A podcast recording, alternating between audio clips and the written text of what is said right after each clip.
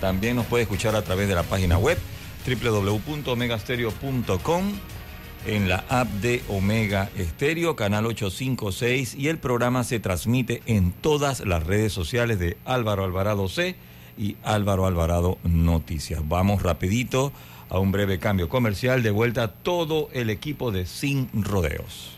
Tu hipoteca tiene casa nueva. Traslada tu hipoteca a Caja de Ahorros. Recibe una letra mensual más baja y con la aprobación, llévate un bono para gastos legales por 500 balboas. Caja de Ahorros, el banco de la familia parameña. Ver términos y condiciones en cajadeahorros.com.pa sección promociones. Darien está por transformarse. El proyecto de la nueva carretera de Yavisa a Pinogana está en marcha para impulsar la economía local, generar empleos, apoyar la mano de obra local, mejorar el acceso a la provincia de Darién y darle calidad de vida a la población. Además, este proyecto incluye la construcción de dos puentes, uno sobre el río Tuira y otro sobre el río Chucunaque, algo que ha sido esperado por los darienitas desde hace muchísimos años y ahora por fin será una realidad. Con el nuevo proyecto de Yavisa Pinogana, todo Darien gana. Ministerio de Obras Públicas, Gobierno Nacional.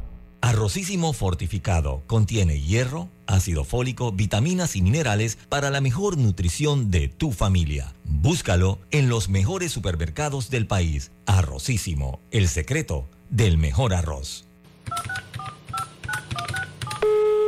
Aló, ¿me habla de Hopsa? Sí, yo lo que necesito es un techo, pero bien económico. El combustible está alto, todo está subiendo. Deme alguna alternativa. No se preocupe, señor Pérez. Nosotros somos los fabricantes de Super. El Super C es una excelente alternativa al calibre 26 tradicional. Es más delgado, pero fuerte y económico. Desde 1.59 el pie. Tenemos inventario en tiendas para entrega inmediata. Contáctenos por WhatsApp 6550-1921. WhatsApp 6550-1921. Muchas gracias, Hopsa. El Super Sync sí resuelve. Y comprando por WhatsApp, lo hago desde mi casa sin tener que moverme. Hopsa, para trabajos bien hechos. Firmando el pacto, ahora es momento de actuar. Firma el pacto ético. El pacto ético digital. Firmando el pacto ético digital, firmas un compromiso cívico con Panamá. No compartas información falsa, no caigas en los fake news, no dejes que en las redes te enreden. Firma en pactoeticodigital.com. Tribunal Electoral. Tribunal. Contigo. ¿Quieres quedar a la altura con tu familia? Tus amigos, tu pareja, tu esposo, tus hijos, prueba 1820, un café 100% de altura. En el programa Saneamiento de Panamá operamos 20 estaciones de bombeo encargadas de impulsar las aguas residuales provenientes de distintas zonas de la ciudad capital hacia la planta de tratamiento. El óptimo funcionamiento lo lograremos no arrojando desperdicios, grasas, residuos sólidos o sobras de comida por el desagüe del fregadero. Somos el programa Saneamiento de Panamá, mejorando la calidad de vida de los panameños. Panamá sigue creciendo. Conectamos con una sonrisa, con un adiós, un hasta pronto y un sentido de aventura. Ahora, nuestra conexión al mundo crece con la estación aeropuerto del Metro de Panamá. Todas las líneas nos llevan al mundo. La estación aeropuerto nos une más. Metro de Panamá, elevando tu tren de vida. En Panama Ports es de gran importancia trabajar para reducir la huella de carbono por medio de la utilización de energías renovables en sus operaciones. Déjate llevar por la frescura del pollo melo. Panameño como tú. Déjate llevar por la frescura del pollo melo. Variedad y calidad. Melo. Frescura de altos estándares. la calidad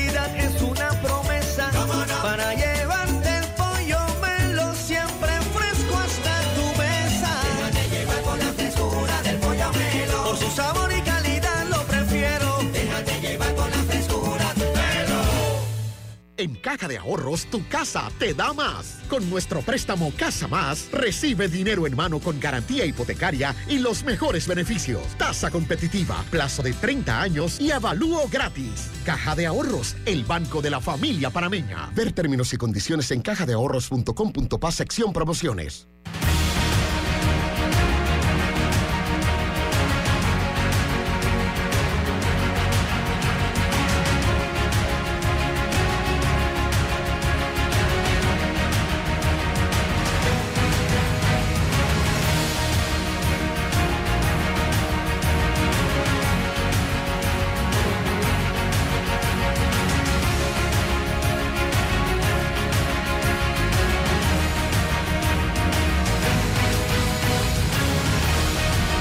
Tal amigos? Tengan todos muy buenos días. Bienvenidos a este su programa Sin Rodeos a través de Omega Estéreo. Estamos con Ana Matilde Gómez, César Ruelova, Roberto Antonio Díaz en el tablero de controles. Vamos a tener hoy también la participación de la diputada Yesenia Rodríguez, diputada del sector de Panamá Oeste, Arreján específicamente. Y también vamos a tener eh, la participación de eh, Willy Bermúdez en algunos minutos. Ya está con nosotros Yesenia Rodríguez. Yo quiero hacer un breve comentario porque aquí tengo dos abogados, esto a, manera de eh, píldora, rápido, breve. Yo no puedo entender que si tú, yo, no es mi caso, ¿ah? ayer me llamó un amigo para decirme lo que le había pasado y eso me sirvió de referencia, eh, para que no digan que yo estoy trayendo o quejándome de cosas que me pasan. Me llama un amigo que su esposa eh, contrató los servicios de estas empresas que sacan placa en el municipio y ella era consciente de que estaba retrasada, que se le había pasado el mes. Fueron a sacar la placa y cuando eh, está haciendo el trámite le comunican que tenía recargo. Evidentemente ella lo sabía porque estaba sacando la placa tarde. Pero además del recargo que tenía que pagar una multa. Y encima de todo, ella dice, ok, yo pago el recargo, pago la multa, denme la placa o la calcomanía del revisado y de, la, y de la placa de circulación. Dice, no, no está, nosotros le avisamos cuando está. Entonces yo me pregunto, ¿quién le pone recargo y quién le pone multa al municipio porque no cumple con su responsabilidad? Porque si tú me estás multando a mí, tú tienes que darme inmediatamente eh, la calcomanía y del revisado y de la placa. Porque yo no te puedo multar a ti. Entonces yo creo que aquí eh, alguna figura legal cabe porque tu irresponsabilidad como institución no tiene sanción alguna, entonces la mía sí, como contribuyente. Yo no sé, licenciada, brevemente, porque tengo, tengo eh, que entrar en materia.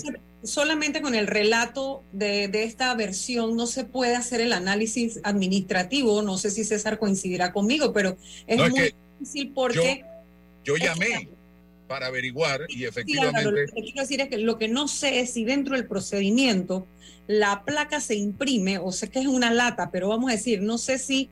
No, ahora es calcomanía. Ya no es la lata. calcomanía. Si tiene algo que ver con que el trámite se activa o arranca con el pago. No. Y el retraso del pago hace que no se, o sea, no lo sé. Habría no, que... hay miles de panameños que les deben la calcomanía desde enero. ¿Y por qué, qué te dijeron y qué dicen en el...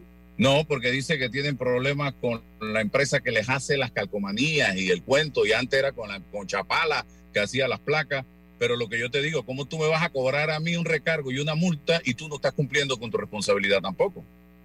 Sí, bueno, pero obviamente si hubieras ido en tiempo, la falla es solo del... del tampoco te dan, sí, y tampoco te la dan la calcomanía si va uno en tiempo, inmediatamente como que por lo pronto, mientras no tengan la capacidad de responder, deberían suspender el cobro de las multas, por ejemplo.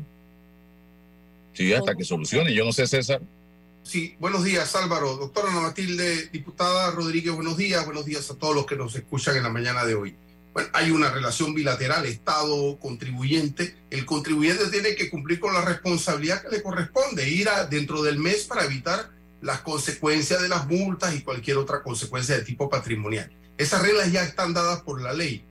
Eh, y si usted no va, bueno, ahí está la, no te exime, no hay ningún tipo de, de em, culpación en este sentido, porque, porque la administración no te da, no, la administración te da un recibo y usted con ese recibo que le da, usted si lo detiene una un guardia de tránsito o cualquier eh, autoridad, usted lo muestra y ya se acabó demuestra ahí que el trámite ya usted lo realizó en tiempo.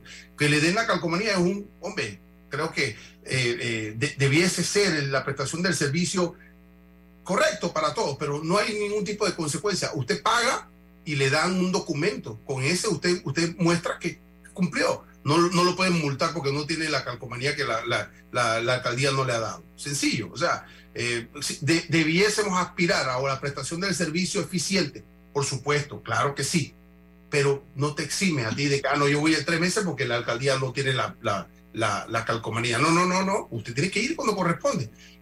Y no lo pueden multar porque usted tiene un documento, ya usted acreditó que hizo el trámite y que hace falta la calcomanía, pero tiene el documento, así que, bueno, es un llamado de la alcaldía a todas. Para no estoy excusando al que no hizo el trámite. Lo que estoy planteando es que tú tienes como institución que asumir la responsabilidad. ¿Pero cuál, estoy pagando. Dame pero, lo que dijo César es cierto, o sea, si tú tienes un documento que te exonera porque te da la certeza del pago, con eso no te van a multar y con eso no van a tener recargo. Bueno, ya que no te den la calcomanía es una eficiencia de, la prestación del servicio, pero no es una ilegalidad o no es un no es un incumplimiento porque ya tienes un documento que te exonera. Claro, y de hecho te puedo dar otra experiencia. Hay municipios, por lo menos el de la Villa de los Santos, que tú haces tu trámite, pagas tu control y te envían, te dan la facilidad de enviarte eso a tu, a, tu lugar, te, la envían, te la ponen en encomienda, buscando competitividad, diciéndole a la gente, vengan y registren aquí porque somos más competitivos.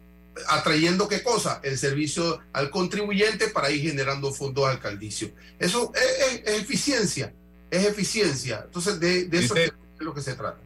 Me dice una persona aquí, a mí me pasó y me ha pasado en los dos últimos años pago en el mes correspondiente eh, para evitar el recargo, pero no me dan placa, no me dan eh, la placa. Dice, yo me he quejado y nada. La cosa es que no te multen en la calle por falta de no, no, no, que has pagado.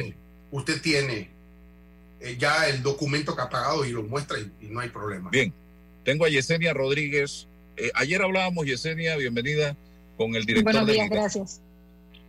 Y le, yo le planteé, porque yo tuve, la, se lo dije claramente, la oportunidad de conversar con un colega suyo de Panamá Oeste, y me, me, dijo algunas cosas, por ejemplo, eh, y a mí me tocó vivir el tranque del fin de semana antes de Semana Santa, ese domingo, eh, me decía, en el área hay tres potabilizadoras, está Mendoza, está Laguna Alta y está, y está Howard, fue lo que me dijo. Eh, hay dos que una eh, es de la ACP, que es la de Mendoza, la otra es del IDAN, que es la de eh, Howard, y la de Laguna Alta es una empresa privada que le ofrece, le vende el agua al IDAN. Al IDAN. Entonces, me decía este diputado que eh, él ha tenido conocimiento de que hay un interés de que la, la potabilizadora de Laguna Alta de la misma empresa de ampliar esta potabilizadora a un espejo, como se hizo con Chilibre, para eh, darle más agua al sector, a la provincia, y eh, no tendría el Estado que poner un solo centavo eh, de esta ampliación, sino renegociar el contrato. Yo le decía, pero el, el, costo del agua, porque eso lo planteó ayer el señor Ducré, el costo del agua que le vende esta empresa al IDAN, se pudiera plantear una renegociación para que no sea tan eh, eh, elevado el, costo de la misma, que es lo que se queda el señor Ducre. Y me decía el diputado, lo que tengo entendido es que dentro de la renegociación pudiera plantearse este tema por parte del IDAN, eh, pero va a depender de una negociación. y esto le daría, le duplicaría entre Laguna Alta, Howard y Mendoza la producción de agua potable para Panamá Oeste. ¿Qué información tiene usted respecto en relación con estos tres, tres potabilizadores? Buenos días, señor Álvaro. Gracias por, por la pregunta. Eh, lo importante aquí es que la planta potabilizadora de Howard en este momento eh, solamente tiene un 70% de avance en lo que es construcción. El tema de este 70% es porque hace falta un presupuesto que fue desviado hacia el tema de la pandemia. Sabemos que en el tema de la pandemia fue un tema que, que por primera vez pues, se vive en el mundo como tal, pero lo importante aquí es que esos fondos fueron desviados para otros menesteres que también eran necesarios, pero lo que sí vemos aquí es que durante todo ese periodo salían ya sea por, por vallas, por medios de comunicación, de que le indicaban a la población que tenían que lavarse las manos con agua y jabón diariamente a cada instante. Pero entonces, ¿por qué toman esa brillante idea de tomar ese presupuesto y desviarlo hacia otros asuntos que también son importantes, pero el agua es un tema que en Arraiján realmente es el punto principal de problemática que existe, y no solamente en Arraiján, estamos hablando de la provincia de Panamá Oeste. Nosotros como Arraiján estamos recibiendo agua de chorrera, estamos recibiendo agua de la empresa privada donde se compra agua, eh, donde el IDAN compra agua a la autoridad del Canal de Panamá, pero nosotros como tal no producimos agua hasta que la planta potabilizadora esté lista en óptimas condiciones. El IDAN y el director como tal, Ducre, lo que indicó es que este proyecto estaría finalizado eh, el otro año, más o menos entre julio o agosto, septiembre. Lo dudo. Este correcto, pero este proyecto debió estar finalizado antes si hubiese constado con ese presupuesto que ya estaba asignado a esta obra. Sí, es importante, hay que priorizar cosas, pero el tema del agua y el tema de la planta eh, potabilizadora de Reján, con la urgencia notoria que tiene, no se debieron desviar estos fondos para otras cosas que también eran necesarias. Había que buscar dentro de todas las alternativas de los fondos presupuestos del gobierno cuál era el fondo que quizás podía desviarse hacia el tema de la pandemia, el tema de las vacunas, el tema de los alimentos, pero el agua era necesario. Y más cuando todavía, por medio de los diferentes medios de comunicación, se le decía a la población, lávate las manos con agua y jabón. Por lo menos yo, que vivo en Cerro Silvestre, eh, lo que había era la quebrada. Entonces, esa era la única solución que en ese momento estaba y ya sabemos que el agua como tal puede estar un poco contaminada, pero sería para ciertas cosas como lavar, fregar y demás. Entonces, otra de las soluciones que ellos nos planteaban eran eh, los camiones cisternas, pero yo lo que siempre le he dicho a todos los directores del IDAM, porque no estamos hablando solamente de este periodo, es que por lo menos en Cerro Silvestre y en muchas áreas, estos carros cisternas no nos brindan esa... ¿Qué? Porque porque estos, estos, estas calles no tienen de qué manera estos camiones entrar a esos lugares, a esas casas, y de esta forma no podemos brindar esa solución. Y la gente tendría que cargar esa agua durante medio kilómetro, un kilómetro, un tanquecito de agua. Esa no es la solución. Esa no es la solución. El tema de Howard, la información que tengo es que para que pueda avanzar ahora va a depender de un financiamiento que necesitaría la empresa que está desarrollando el proyecto, ya que, como usted misma señala, lo que se había destinado para este proyecto de Howard fue utilizado para pandemia. ¿Es así? Quizás. Correcto, así es. ¿Y por este qué no? terminado. Pero yo no, y en el debate del presupuesto, Álvaro, perdón, una pregunta a los diputados. Yo no, no vi que votaran en contra y qué propuesta o alternativa se presentó en la Asamblea para la, el reemplazo de, ese, de esos fondos que se estaban desviando para otra actividad. ¿Qué, ¿Cuál fue la alternativa a los diputados de Arraiján, sabiendo que el agua era un tema vital? Digo, para todos es vital, pero que en Arraiján es un tema crítico, como usted lo plantea ahora, Yesenia cuál, cuál fue la alternativa de los diputados de Arraiján y qué hicieron con ese presupuesto, porque no me pareció que hubo oposición al presupuesto.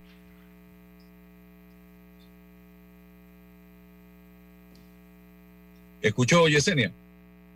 Correcto. Eh, bueno, yo no tuve la oportunidad de estar eh, en esa sesión de presupuesto, pues sí, sí, correcto.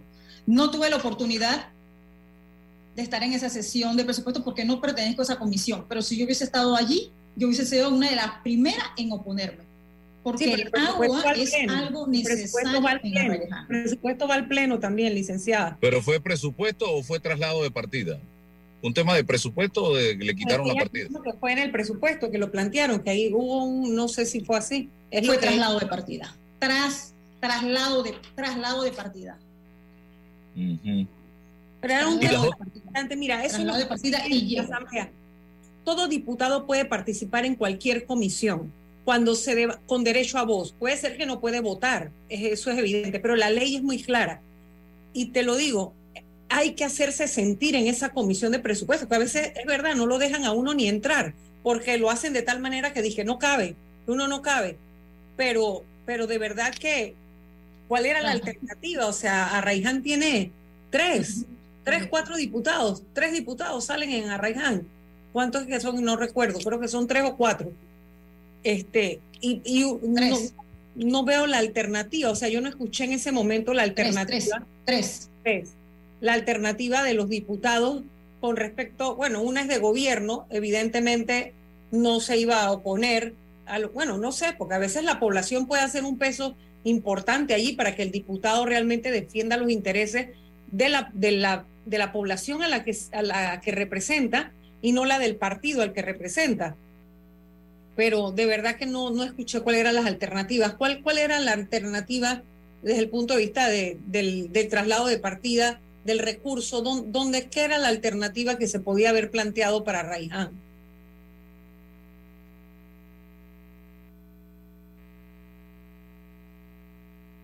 Tiene un delay ahí. Bueno, yo no tuve la oportunidad de estar allí, como lo dije anteriormente, y sé que Kaira también ha estado detrás de este tema porque ella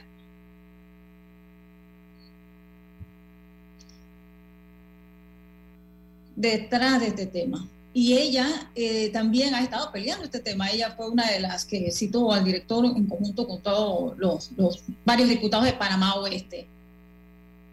Eh, y lo de las otras potabilizadoras, ¿qué información manejan ustedes de la de Mendoza y Laguna Alta?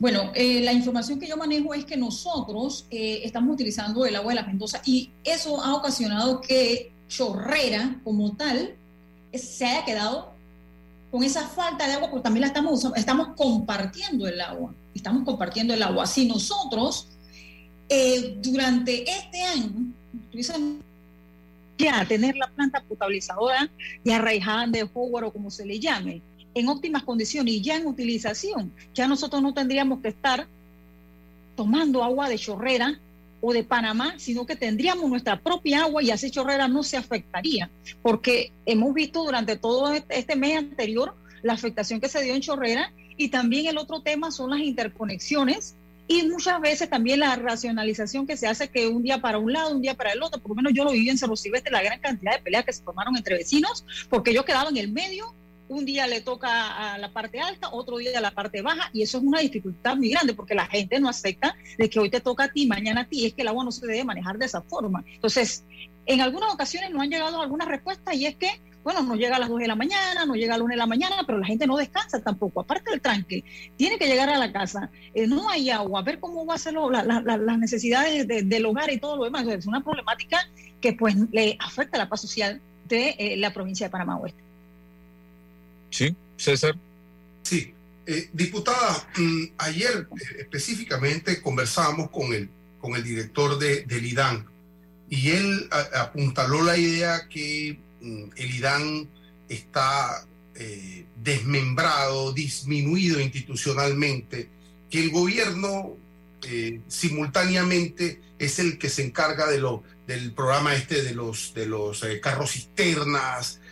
bueno, parece que el IDAN le, falta músculo y fuerza, ¿no? Y es un debate aparte. Pero sí, sí me, preocupó cuando él, de hecho, habló de estas plantas y que son eh, proyectos heredados del gobierno pasado, el gobierno panameñista. Y, él nos decía que eh, precisamente esta, estas, eh, estos proyectos no contaban con financiamiento. O sea, que cómo era posible establecer estos proyectos sin fuentes de financiamiento, que ellos se encontraron con esta realidad y claro, después llega la pandemia, pero, pero esto se cuestionó, usted ha hablado con el partido respecto a qué ocurrió, qué pasó, y, nos generó de verdad extrañeza y sorpresa el hecho de que usted establezca proyectos de este tipo, con esta sensibilidad, y que de la mano no tenga la fuente de financiamiento.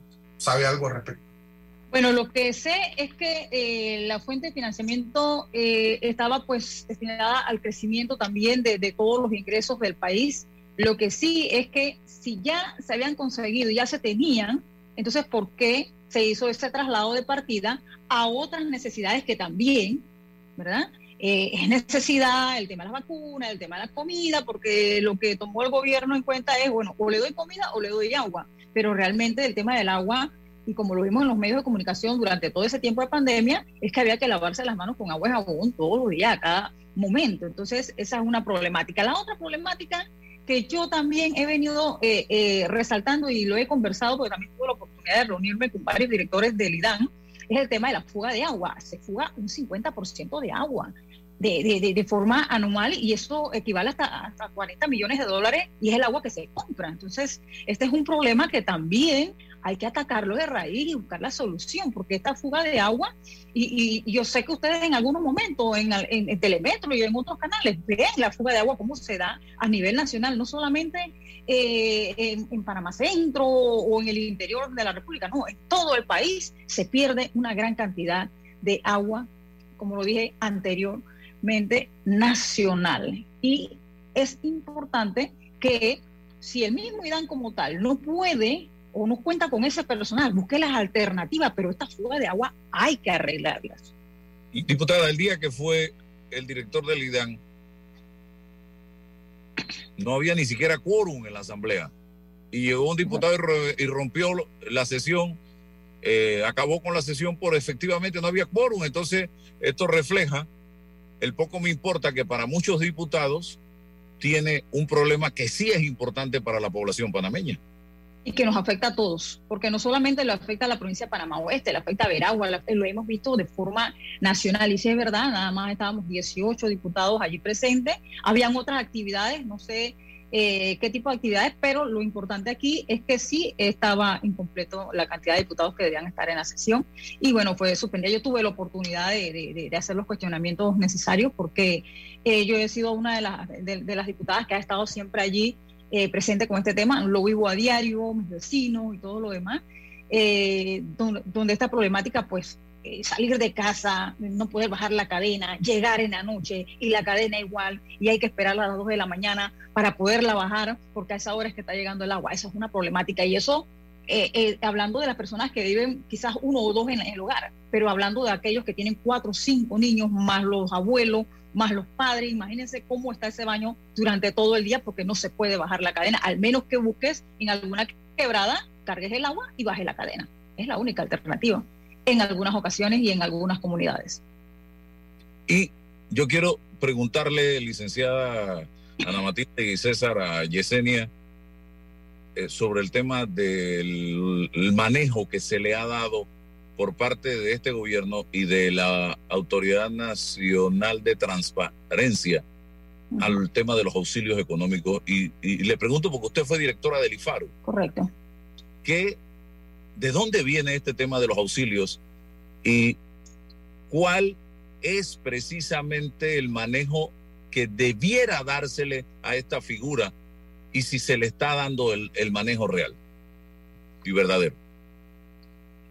Bueno, eh, como, como ex directora del IFARO, pues tuve la oportunidad de, estar allí al frente cuatro años. Anteriormente también había tenido la oportunidad, hacía muchísimos años, en el año 99, como, oficinista. Y sí, ese programa eh, inicia más o menos en el periodo de Martín Torrijos. Ese eh, programa pues estaba destinado a apoyar a aquellos estudiantes más bien hacia especializaciones en el exterior y también dentro de nuestro país. Cuando nosotros llegamos eh, a la administración, inmediatamente al año y medio, no, medio año, nosotros establecimos un comité, porque no había un comité como tal para poder seleccionar a estos estudiantes, sino más bien eh, por medio de notas y demás, ¿no? Entonces, este comité eh, se estableció donde el director general no participaba en comité, sino que participaba como ente principal un asesor de la Contraloría de la República, estaba así el director de finanzas, estaba alguien en representación de la Asamblea, y este, se decidían y se analizaban todos los casos con trabajadores sociales para ver quiénes eran, eh, eh, la verdad, eh, personas que podían obtener este beneficio. Claro está, siempre hay estudiantes y que es el caso de que se ha dado, porque también se dio en la administración pasada y en la que en la de Martinelli, que habían casos que sí se dieron a personas que no se debieron y eso es algo que se ha ido corrigiendo y se debe corregir más porque estos dineros, eh, hay muchas becas, por lo menos eh, estudiantes que, que, vayan a estudiar medicina en la latina, que ya está en ciento y tantos mil, porque cuando yo llegué al IFARO estaba como en 80 o 75.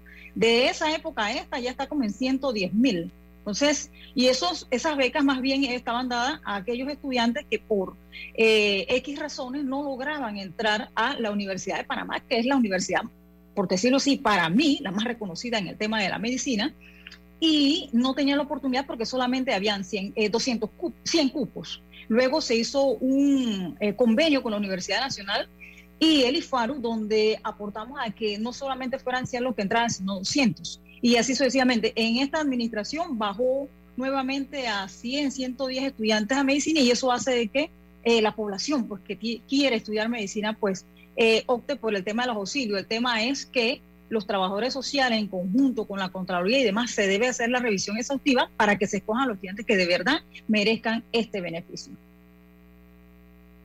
No me, no me ha respondido el, manejo a juicio suyo. Usted es diputada de la República, fue directora del IFARO, es ciudadana panameña que se le ha dado. Hemos visto en los medios de comunicación una cantidad de miles de dólares que se le han otorgado a personas allegadas al gobierno, a personas, incluso a diputados de la, a hijos de diputados de la República, a hijos de ministros del, del gabinete, eh, ¿el auxilio económico es para eso?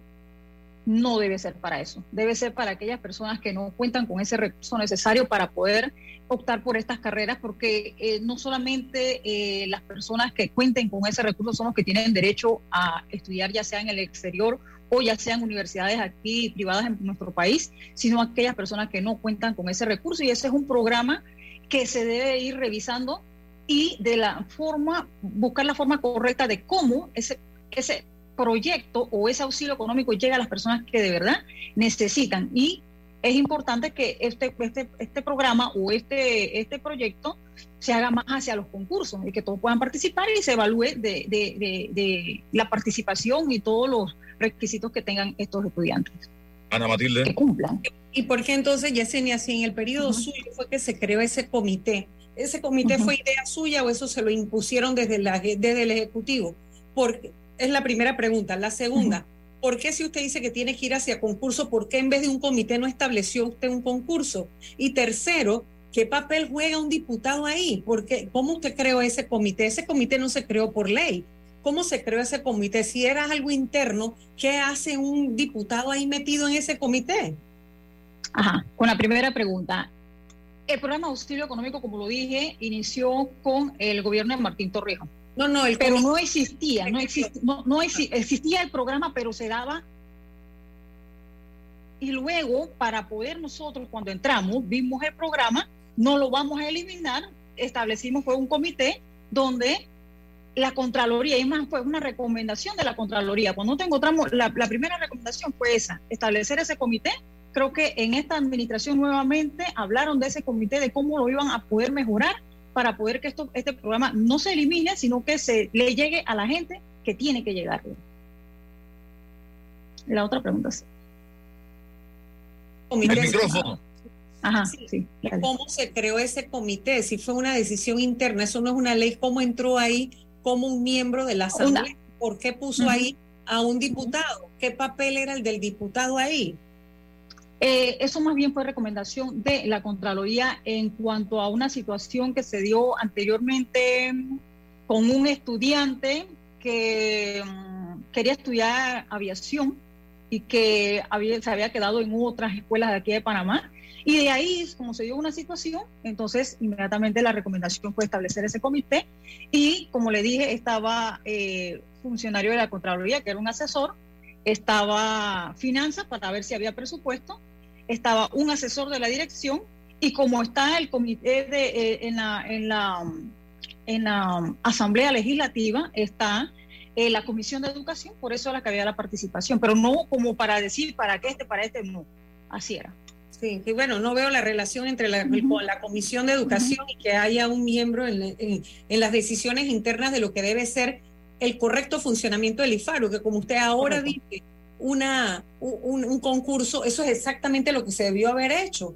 Los parámetros, un 50%, por, 50 de concurso. Un parámetro bien establecido con los criterios, las valoraciones, todo transparente de tal manera que la gente que aplicaba, aplicaba con esos criterios y de menos no había más nada que hablar. No había telefonazos, no había cartas, no, la mejor. Pero definitivamente, Álvaro, que la conclusión es que igual que el IDAN, Tristemente, el IFARU ha sido una institución muy politizada por todos los gobiernos que hemos tenido. Todos. No hay uno que se salve de utilizar no solo ahora lo que estamos viendo y que ocurrió con usted, que, que los directores brincan de ser director del IFARU a un puesto de elección popular cuando está relacionado la gente en su diario colectivo, la imagen de la figura de la persona entregando becas, cuando la beca no es una decisión, no debería ser una decisión personal nunca del funcionario. Entonces, es una, es cada cinco años la misma cosa. Y no salimos del empantanamiento tanto del IFARU como del IDAN, que son instituciones que no se modernizan lo suficiente para sacar la política de ellas cuando se supone que deben eh, ser una, una institución que tenga una política abierta en la que haya tal transparencia que pueda aplicar cualquier joven indistintamente de sus orígenes, pero sobre la base de criterios y parámetros establecidos previamente a que la persona llegue.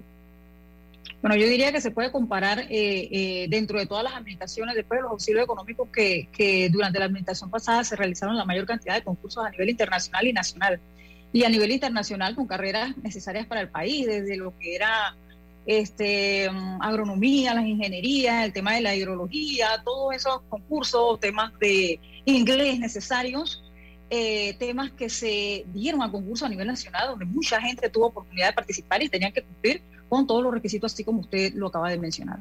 Licenciada, y lamentablemente si el programa del inglés hubiera sido un programa bien llevado y exitoso, no tendríamos las transnacionales aquí quejándose de que no hay el personal, no pueden contratar a los jóvenes porque no tienen el dominio del inglés para el nivel que demandan las empresas. O sea, tristemente el IFARU no va de la mano con las verdaderas necesidades del país. No se ha despolitizado la institución y no se establecen parámetros y criterios que permitan no solo la igualdad y la igualdad de los desiguales, sino también frente a lo que el país necesita. O sea, que el IFARU sea una institución que vaya un paso adelante buscando, preparando ese recurso humano que aunque no tenga el dinero y tiene el talento, porque son aquellos que tienen el talento, pero no tienen el recurso, puedan valerse del IFARU, que todos los que hacemos préstamos hemos estudiado nuestros hijos o lo, algunos de nuestros hijos con préstamos en el IFARU, somos los que sostenemos esa institución además del presupuesto, que también lo, sostenemos cuando pagamos impuestos. Esa es lo, creo que es la visión que ha faltado. Pero bueno. César. Lo mío es un comentario a título personal. Em, cuando analizamos estos, estos asuntos de estos llamados préstamos económicos, em, la tendencia siempre es a, cuestionar. Eh, auxilio, auxilio, eso no son préstamos, ellos no devuelven nada. Auxilio, gracias doctor, gracias.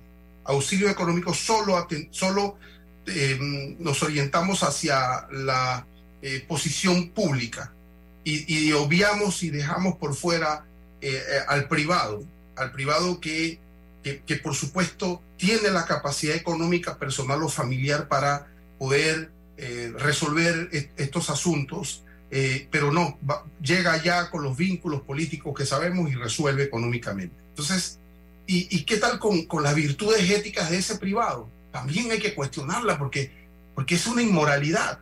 Es una inmoralidad de ese que puede, a título personal y familiar, pero no, utiliza el vínculo político, eh, utiliza ese eslabón en detrimento de, los, de las oportunidades que, que, que, hombre, que limita a los que no, no, tienen, no tienen y tienen el talento para acceder. Entonces, eso también hay que cuestionarlo. Mira, eh, el, director Menezes, el director Menezes, ah, no, es que esto no es ilegal porque la ley lo dice. Es, la esa ley es injusta. Esa ley es injusta, pero lo que sí es inmoral lo que usted hizo. Es inmoral, es un acto inmoral, porque hay un desequilibrio. Usted, usted fraguó, usted permitió con estos vínculos políticos pero ¿qué hacemos como, como sociedad y qué hacemos políticamente? ¿Qué hace ese partido? Entonces le da un premio para que sea candidato a diputado y nos represente políticamente. Es más grave y más escandaloso.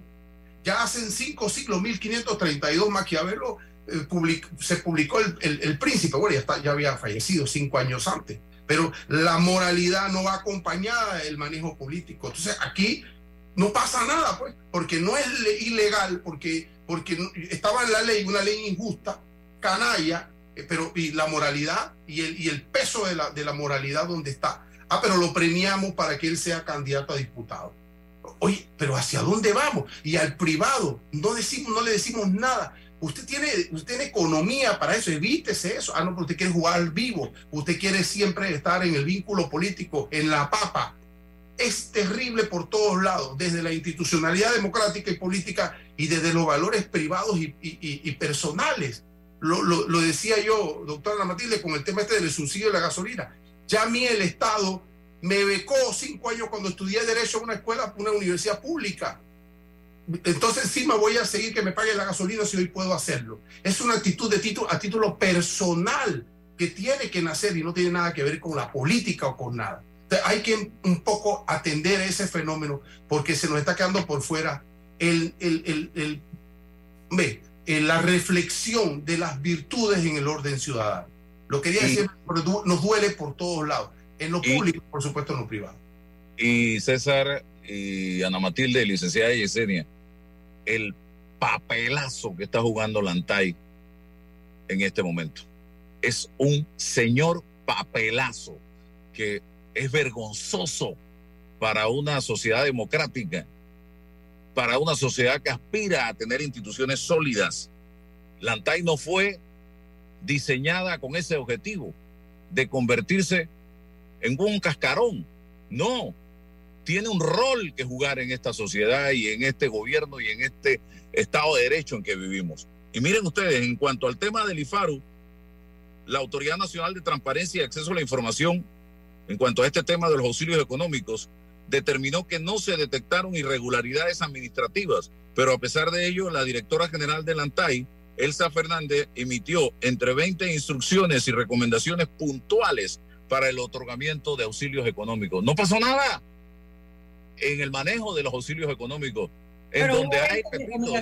pero hubo 20 recomendaciones para corregir. exacto.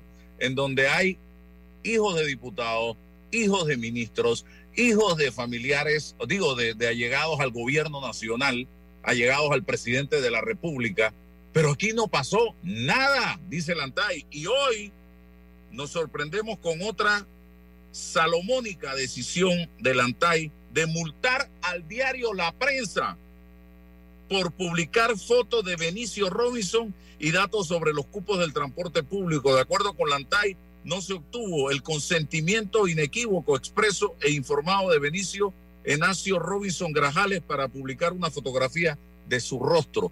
¿Por dónde o a dónde vamos, señoras y señores? ¿A dónde estamos llevando este país? En, en cuanto a transparencia, porque las figuras públicas no tienen la imagen protegida cuando se trate de temas públicos. Sí lo pueden tener en cuanto a sus relaciones privadas y familiares, aquello que el funcionario no decide hacer público, pero todo lo que guarde relación con su gestión pública es público, por, por antonomasia, por definición, por la propia naturaleza del rol que se juega. ¿Qué rostro más público que el del señor Vinicio, por favor? Entonces. Es presidente de la Asamblea, es, es, presidente de un partido, o sea. No solo él, que es como usted dice, presidente de la Asamblea, eh, digo, presidente de la Comisión de Presupuesto, presidente del PRD, es presidente de la Federación Panameña de Béisbol, es diputado de la República y adicional a todo esto estamos hablando de cupos o certificados de operación del transporte público de pasajeros. Estos son certificados que otorga el Estado a través de la Autoridad de Tránsito y Transporte Terrestre. También son públicos, señora directora de la ANTAI se le puede proteger la imagen de una reunión familiar, la imagen de un momento eh, eh, familiar o hogareño, pero una imagen que, es extraída de una, por ejemplo, la foto de él que se publica en el documento de, em, de la gestión que sale de la asamblea, o de la fotografía de la cuando fue presidente de la asamblea, o esas fotos no están protegidas de esa manera. Es que yo no entiendo qué está pasando. Digo, no, si lo entiende, es retórico, ¿no? Del retroceso que estamos teniendo. No sé, César, si tú de verdad lo ves así, pero si hay un tema de retroceso en materia de, transparencia y acceso a la información. ¿Será que no puedo, no quiero poner mi, mi, mi pan en peligro y por eso estoy haciendo esto? Porque todos sabemos el poder que tiene Benicio Robinson en este país. Todos lo sabemos. Yo no sé, diputada, si usted quiere emitir algún comentario esto no puede ser. Es mi posición, coincido con la licenciada Ana Matilde Gómez. Bueno, lo que yo sí podría decir es que el ANTAI no cumple con el rol de fortalecer esa confianza ciudadana que tanto necesita, en la cual pues siempre pues ha solicitado informaciones y, la verdad que hay muchas instituciones públicas eh, eh, no se cumple pues con, lo que debe ser en cuanto a fortalecer esa confianza ciudadana que tanto necesita el pueblo. No, y es verdad que hay una actuación cegada porque Elsa Fernández ha venido haciendo un trabajo que uno pensaba, uno sentía que era meritorio. Yo, yo sí, con el respeto que ustedes me merecen, yo siento que hubo conductas que venían desde un inicio de su gestión tratando de empoderar, pero ha habido, tú lo dices con mucha eh, asertividad, o sea, ¿cómo es? Pues será que Vinicio le, da, le transmite miedo, le transmite tremor. ¿Qué es lo que pasó aquí? ¿Cómo puede ser posible que se multe la publicación de una imagen que es pública por, por definición, por los cargos que ocupa la persona? No es una foto de él en su casa, no es una foto de él en un domingo en chorcito, en su casa haciendo una barbacoa, no es eso, no es eso lo que se ha publicado. De verdad que esto me ha dejado muy preocupada, preocupado y confundido, deja esto, ¿no? Porque uno se pregunta entonces dónde está la línea, dónde está la diferenciación. Entonces ahora resulta que ser servidor público va a ser para protegerse de cualquier posibilidad de rendir cuenta. A ver, eh, don César. Yo, eh, esto es un, sistema complejo en lo público y en el orden privado. Me quedo con el asunto de, de los auxilios, llamados auxilios económicos. Eh, cómo nacieron, eh, por qué, qué se hizo.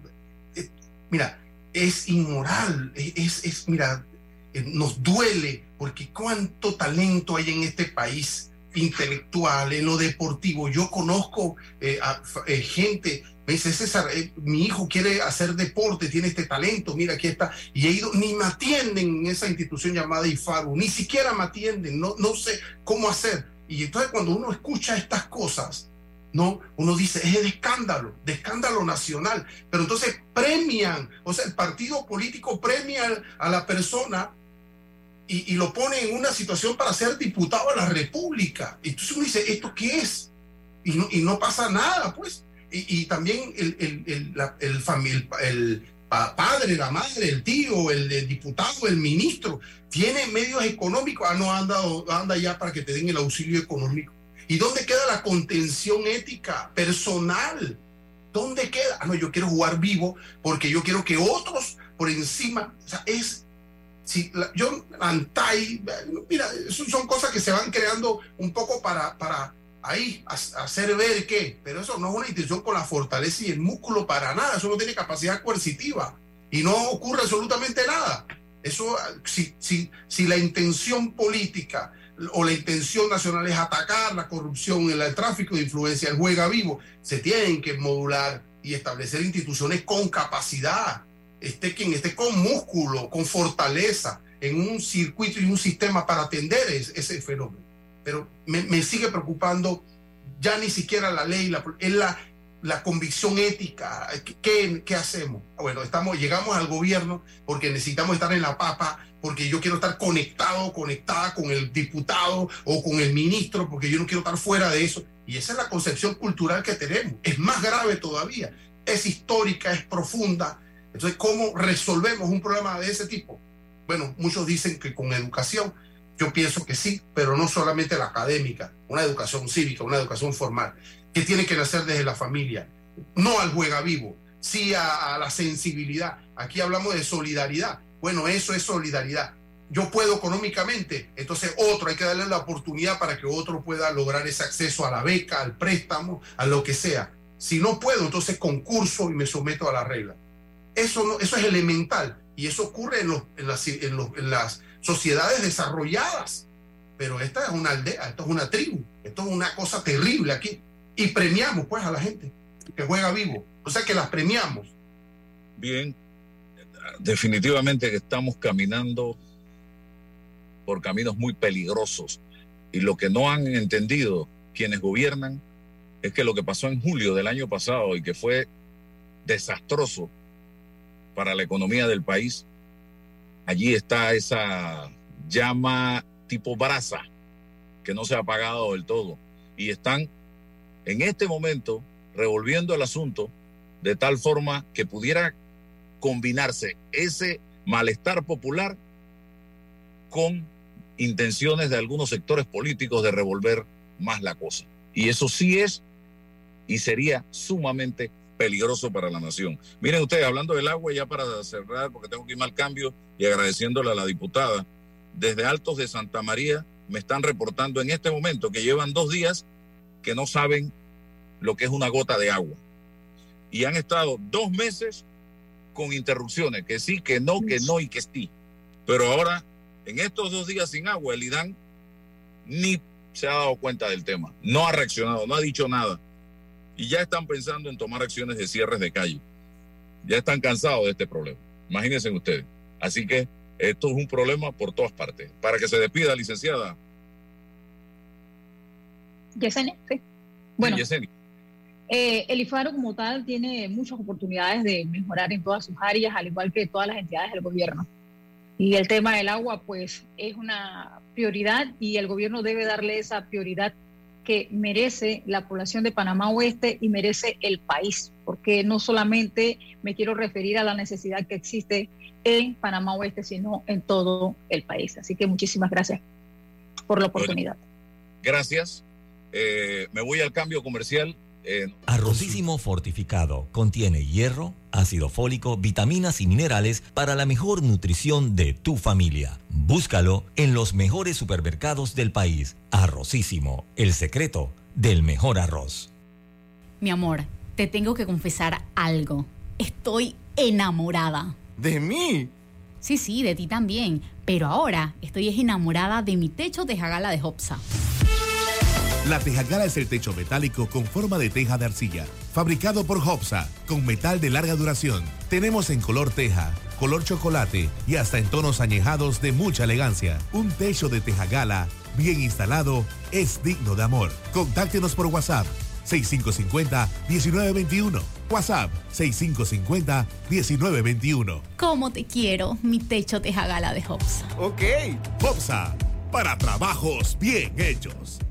Bueno, me voy a comer con una estrella. Mm. Espérate, ¿y tu esposa sabe? Claro, ella sabe que la estrella del sabor es American Star. Y por eso en la casa comemos delicioso. American Star, el tasajo, jamón, chorizos y embutidos más suaves, económicos y con el sabor que le gusta a todos. ¡Oh! ¿Me invitas a conocer esa estrella? Busca la estrella roja y azul American Star, la estrella de tu cocina. En Panama Ports trabajamos en desarrollar estrategias de sostenibilidad que se caractericen por proteger el medio ambiente y mejorar la calidad de vida de las comunidades que nos rodean. En el Metro de Panamá nos mueve crear un mejor futuro. ¿Sabías que con la ampliación de la línea 1 hasta Villa Zaita, más de 300.000 personas estarán conectadas a ese futuro tan próximo y a todos sus beneficios? Metro de Panamá, elevando tu tren de vida. Aló, ¿me habla de Hopsa? Sí, yo lo que necesito es un techo, pero bien económico. El combustible está alto, todo está subiendo. Deme alguna alternativa. No se preocupe, señor Pérez. Nosotros somos los fabricantes de Super C. El Super C es una excelente alternativa al calibre 26 tradicional. Es más delgado, pero fuerte y económico. Desde 1.59 el pie. Tenemos inventario en tiendas para entrega inmediata. Contáctenos por WhatsApp 6550-1921. WhatsApp 6550-1921. Muchas gracias, Hopsa. El Super Sync sí resuelve. Y comprando por WhatsApp, lo hago desde mi casa sin tener que moverme. Hopsa, para trabajos bien hechos. Un puente es el camino hacia un futuro mejor. La construcción de 100 nuevos puentes en todo el país se traduce en un mejor acceso a la salud, educación, comercio, turismo y además genera oportunidades de empleo dentro de cada comunidad. Esta obra es un paso adelante en el camino del desarrollo y tendrá un impacto directo en la calidad de vida de panameños en todo el país y servirá de impulso a la economía dentro de las diferentes provincias. 100 puentes modulares para el progreso, abriendo paso al desarrollo de un gran país. Ministerio de Obras Públicas, Gobierno Nacional. Arrocísimo fortificado contiene hierro, ácido fólico, vitaminas y minerales para la mejor nutrición de tu familia. Búscalo en los mejores supermercados del país. Arrocísimo, el secreto del mejor arroz. La vida nos lleva a crecer. La familia se vuelve un familión. Las salidas se vuelven viajes a otra provincia. Y las entregas de tu emprendimiento se vuelven una empresa. Sea como sea que tu vida crezca, necesitas un auto de tu talla, como el Gilio Cabango, con espacio para siete pasajeros y mucha comodidad, donde quepan tus trips con lo top en tecnología y la seguridad que necesitas. Conduce el nuevo Gilio Cabango. Es momento de crecer, solo en Bahía Motors. El regreso a clases no es fácil.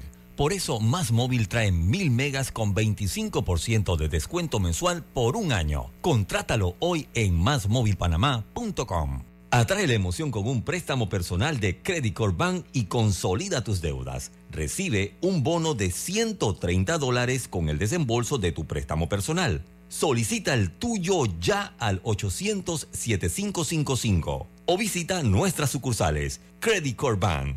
Cuenta con nosotros. La información de un hecho se confirma con fuentes confiables y se contrasta con opiniones expertas. Investigar la verdad objetiva de un hecho necesita credibilidad y total libertad. Con entrevistas que impacten, un análisis que profundice y en medio de noticias, rumores y glosas, encontraremos la verdad. Presentamos a una voz contemple y un hombre que habla sin rodeos con Álvaro Alvarado por Omega Estéreo. Gracias por su sintonía. Mañana nuevamente nuestra franja informativa con Sin Rodeos desde las 8.30 de la mañana hasta las 9.30 de la mañana. Buenos días, bienvenidos a esta programación de los mejores hits. Voy rapidito a un cambio de Omega y regresamos con música. ¿El hongo se ha convertido en tu mejor compañía? ¿Por qué no te cambias a una buena?